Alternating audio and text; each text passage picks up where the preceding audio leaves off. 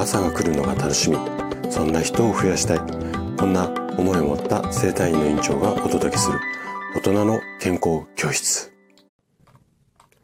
おはようございます。高田です。皆さんどんな朝をお迎えですか？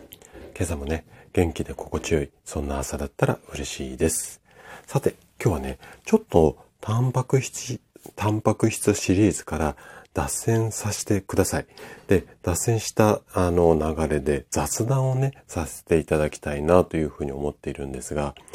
というのもね、昨日、まあいつものようにいろいろね、あの、スタイフの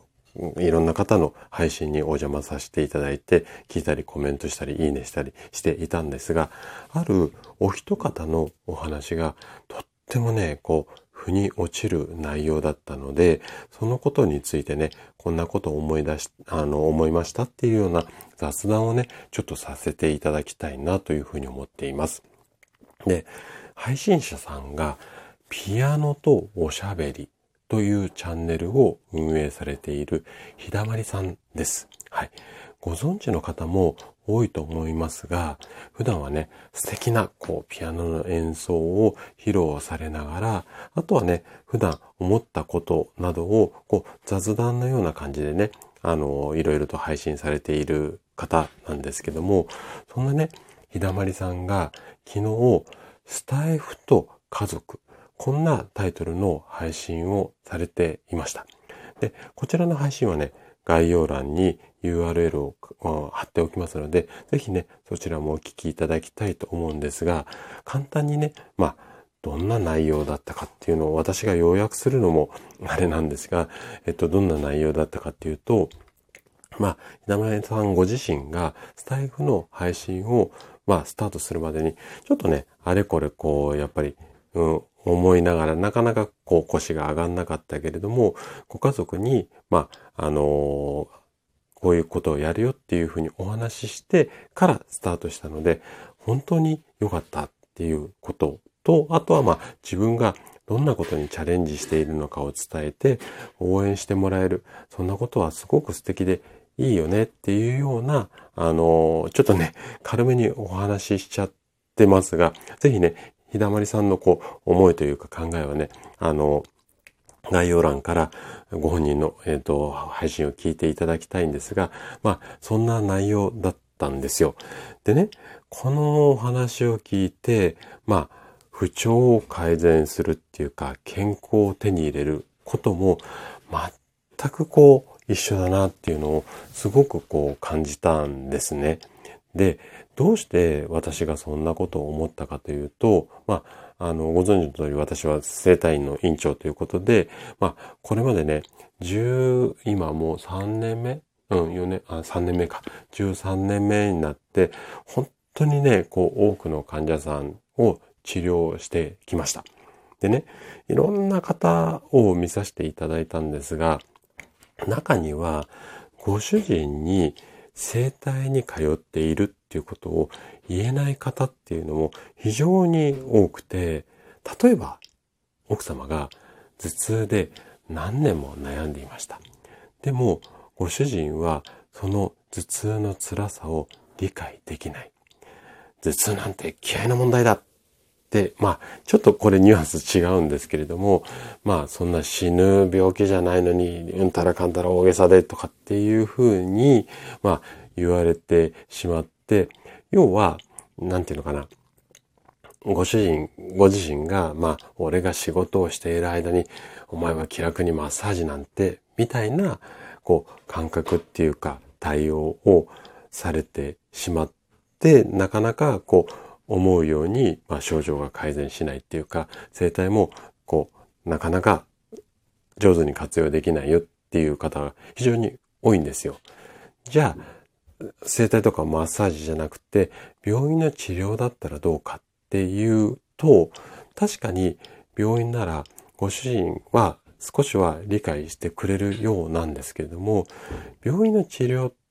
ていうのは、まあ、全部が全部そうではないとは思うんですが、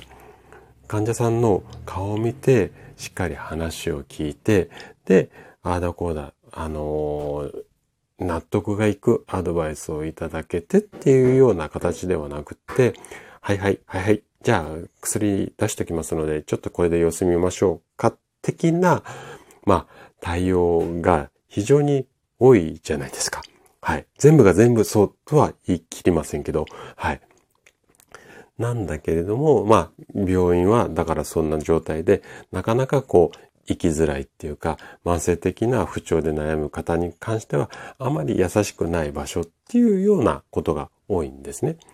でも、治すことを諦めない、諦めきれずに、こう、いろいろと検索して、やっとの思いで私の院を見つけて来院される。でも、ご主人からは、そんなマッサージ屋なんて本当に治るのかお前無駄遣いしてんじゃないのか？みたいな、こんなケースってね、本当に多いんです。で、こんな状況をね、完全にこう払拭できるわけではないんですけれども、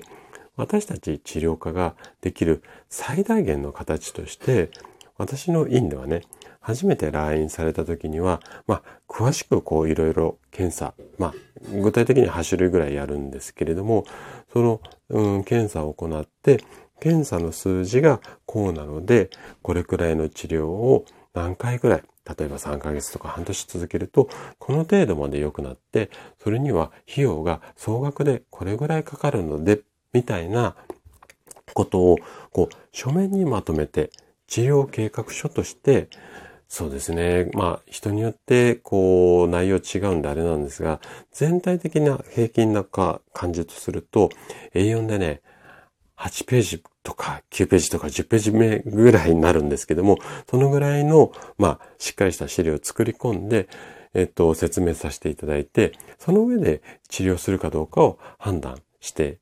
もらってるんですよね。でね、この書面にまとめるっていうのは、その今みたいな奥様がご主人にどうしても頭痛で大変だから、うんと、こういったところで治療したいよっていうのを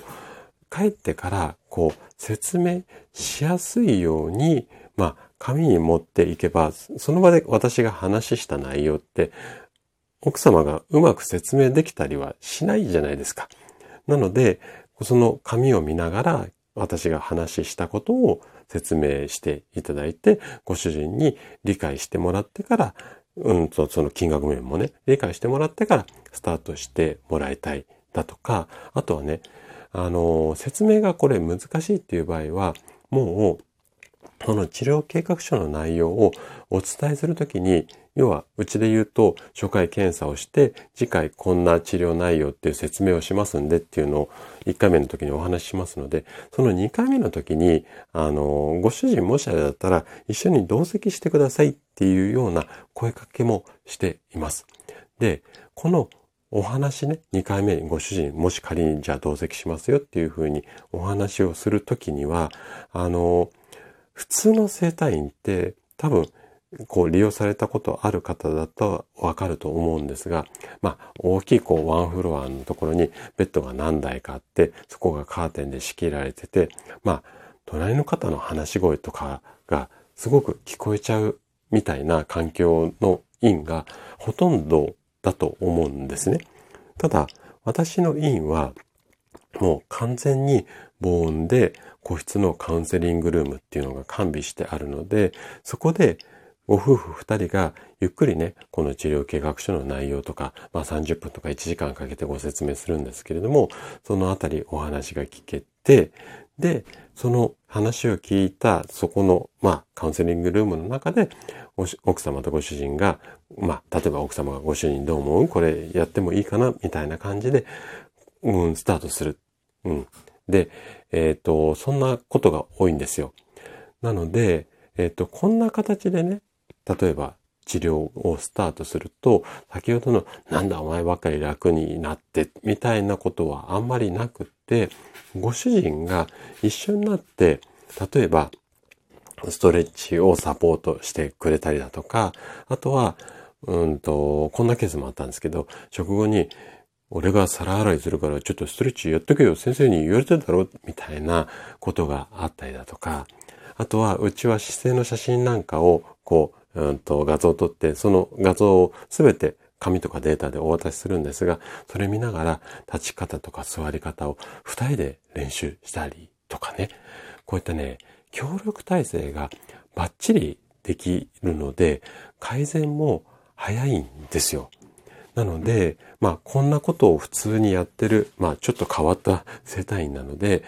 昨日のひだまりさんのそのスタイフと家族のお話は、本当にね、こんなことやってるよっていうのを話をしてからスタートするっていうところがすごく大切だなっていうふうに思